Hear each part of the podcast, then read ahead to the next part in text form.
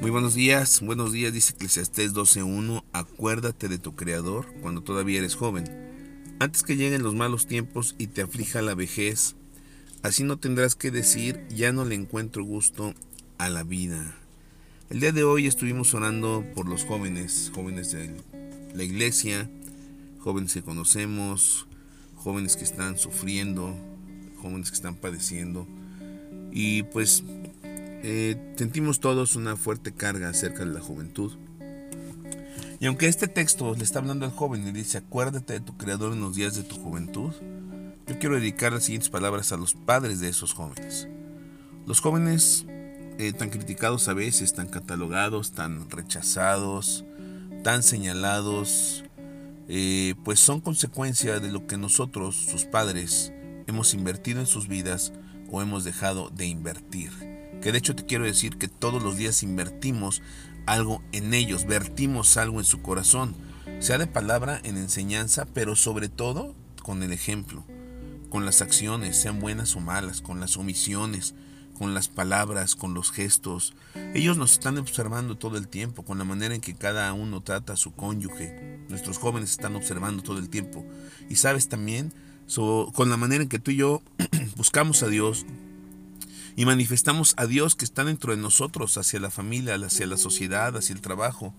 Entonces, para que nuestros hijos se acuerden de Dios, sí, definitivo, tienen ellos que buscar a Dios, tener un encuentro personal con Cristo, pero papá, mamá, tú y yo somos el reflejo de Dios en la casa. Papá, tú eres el reflejo de Dios en el hogar. La figura que tus hijos tienen de Dios tiene que ver contigo. Por eso luego crece uno todo amargado y resentido, desconfiando de todo mundo, hasta de Dios, porque tuvimos una mala figura en el hogar. Entonces, estas palabras van dedicadas a papá y a mamá. Provoca que tus hijos se acuerden de Dios. Para que tus hijos se acuerden de Dios, tus hijos tienen que conocer a Dios. Provoca que conozcan a Dios sí con tus palabras, enseñándolos, teniendo un tiempo con Dios, aunque esto es sumamente repetitivo y un mínimo porcentaje ha tomado el reto de dedicarle su hogar a Dios. Le dedican su hogar a la música guapachosa, cumbias norteñas, le dedican su hogar a fiestas que no tienen sentido, le dedican su hogar a pleitos, le dedican su hogar a horas y horas de televisión, le dedican su hogar a deportes, pero no le dedican su hogar a Dios. Y esto es algo que todo hijo de Dios debiera de hacer. Tus hijos están aprendiendo de ti, están aprendiendo de mí los míos, que es la prioridad en mi vida. Entonces, si para nosotros Dios no ocupa el primer lugar, y esto no es algo que se habla, sino que se vive, aunque también se tiene que hablar, pues para tus hijos tampoco va a ocupar el primer lugar. Lo que es más, ni siquiera tú vas a ocupar el primer lugar para tus hijos en su soltería porque ellos muchas veces crecen amargados y resentidos al escuchar a un padre, a una madre que les dicen, pórtate bien, respétame, la Biblia lo dice, pero no le das ejemplo. Acuérdate de tu Creador en los días de tu juventud, antes que vengan los días malos en los cuales diga, no soporto estos días. Y muchos de nosotros que no buscamos al Señor en la juventud, hoy estamos viviendo días malos. Hoy estamos viviendo o están viviendo días en los cuales no encuentran alegría, no encuentran felicidad, viven ciclos de amargura ciclos de amargura.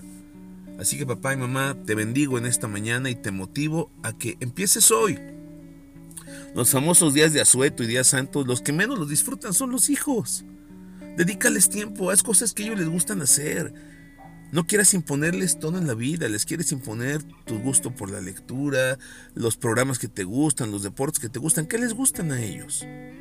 ¿Qué les gusta a ellos? Bueno, pues te bendigo y deseo con todo mi corazón que hoy inviertas tiempo en tus hijos en estos días santos. Inviertas tiempo en tus hijos, que sean días santos apartados para el Señor.